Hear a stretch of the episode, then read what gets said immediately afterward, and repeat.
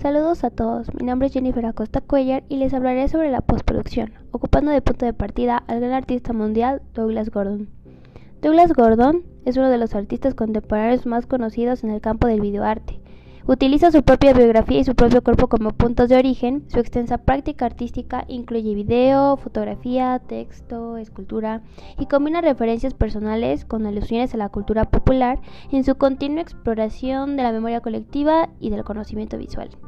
Eh, si bien muchas de sus obras dependen de la apropiación de famosos largometrajes y de su manipulación a través de una cantidad de procesos de edición, otras obras son filmadas por el propio Gordon eh, relantiza, ah, divide, duplica, hace eh, espejar imágenes, crea complejas articulaciones entre lo personal, lo histórico, la memoria, la imaginación, la ficción y la realidad. Este artista escocés se nutre de la discrepancia entre la observación inmediata de la obra en el espacio de la exhibición y las asociaciones, ideas que la misma provoca en la mente de los espectadores. En este sentido, la postproducción la entenderemos como una zona de actividades, un tipo de actitud, una actitud inventiva de protocolos de uso para los modos de representación y estructuras formales existentes. Es un saber apropiarse y evitar las formas que ya están, de acuerdo con, de acuerdo con Nicolas Bourgeon. Entonces, en este sentido, artistas como Douglas Gordon buscan interpretar, reproducir, exponer y utilizar obras realizadas por otros productos culturales disponibles y reapropiarse de ellas y ocupar y habitar esas formas que ya están en otro, desde otros lugares. Pues bien, dice eh, Klaus Biesebach, eh, que es el curador de la exposición de Gordon, que Gordon explora el modo en que nuestros recuerdos visuales se conforman por eventos reales y ficcionales, por la textura entretejida de tramas imaginadas y recolectadas, y por lo que recordamos y lo que creemos recordar. La obra de Gordon toma como punto de partida la percepción y la memoria, e incluso la confusión. En este sentido diría Bourdieu que las operaciones de las que se trata no consiste en producir imágenes de imágenes, o de quejarse por lo que ya está hecho, sino que lo que hacen artistas como eh, Gordon, eh, en tanto que son postproductores, es apoderarse de todos los códigos de lo cultural, de todas las formalizaciones de la vida cotidiana, de todas las obras de patrimonio mundial y hacerlos funcionar, en este caso el patrimonio del cine. Y en este hacerlos funcionar está un aprender a servirse de las formas, a la cual nos invitan los artistas como Gordon, eh, y que es ante todo una, una invitación, un aprender a servirse de, de, lo que ya está ahí y volver a resignificarlo, volver a situarlo y volver a ponerlos en espacios que podrían parecer despreciados. Eh, la obra de Gordon se encuentra exhibida en MoMA y bueno, se encontró exhibida en MoMA entre junio y octubre del 2006 y su obra muestra trabajos de Gordon relacionados al cine, eh, ocupando como referencias a Andy Warhol, a Alfred Hitchcock y a Martin Scorsese, y así como otros directores de que son clave de la historia del cine.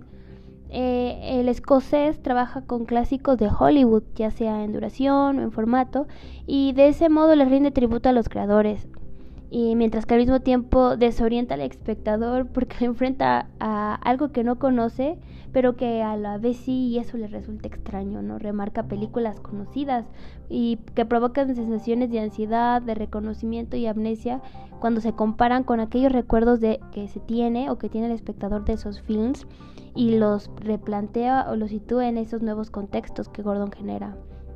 Eh, en este sentido, los artistas como Gordon de la postproducción inventan nuevos usos para las obras, incluyendo las formas sonoras o visuales del pasado en sus propias construcciones. Asimismo, insertan los elementos que los componen dentro de los escenarios alternativos. Pues bien, enfocándonos en las obras que están en esta exposición, destacaremos unas. Entre ellas está 24 Hour Psycho, Psicosis de 24 horas de 1993, donde Gordon reduce la velocidad de la película para hacerla durar un día entero. Ralentizó el tiempo del thriller de Hitchcock, eh, que es una pieza clásica de la historia del cine, y el nuevo tiempo de presentación contrasta con la sucesión de fotogramas del film original. Hay aquí una superposición de tiempos. En primer lugar está el tiempo que transcurre pues, en, el desarrollo de la película, eh, tanto el recuerdo de su ritmo original como el tiempo impuesto por el artista, por Gordon. Además está el tiempo que toma ingresar a la sala en la que se encuentra la videoinstalación y el tiempo que toma alcanzar la imagen oscilante sobre la pantalla inclinada. Eh, por otro lado está la obra Between Darkness and Light, After William Blake, Entre Oscuridad y la Luz, en honor a William Blake, de 1997, donde Gordon combina una película sobre relación divina con una posesión satánica, es decir, con la película del exorcista de William Fredkin, de 1973. Este está color y aunado a esto, ponen la canción de Bernadette de Henry King de 1943 en blanco y negro, sobre lados opuestos de la misma pantalla translúcida, donde un área oscura en una película hace la otra más visible y dos secuencias luminosas casi se extinguen entre sí. Estos films se confrontan y encarnan una tensión que pareciera de opuestos, tanto a nivel temático como en la superposición física de las imágenes y las bandas sonoras. Es por esto que los artistas como Gordon que se dedican a la postproducción manipula, lo que manipulan ya no es materia prima. Para ellos no se trata ya de elaborar una forma a partir de un material en sino de trabajar con objetos que ya están circulando en el mercado cultural. En este caso, eh, eh, cine de Hollywood, ¿no? Como lo hace Gordon.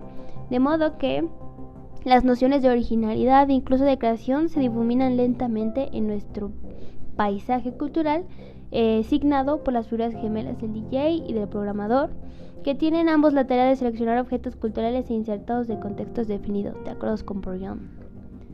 Ahora bien, además de, eh, de, estas dos obras que les he mencionado, la exhibición presenta una proyección a gran escala de un elefante en Play Dead, Real Time, Juega al Muerto, Tiempo Real 2003, con un protagonista cuyas acciones son el resultado de una fuerza exterior. En este caso, un animal entrenado obedece las órdenes de Gordon. La obra está basada en un hecho real, eh, puesto que en 1903 un elefante había matado a tres personas y fue electrocutado en Coney Island, en Nueva York.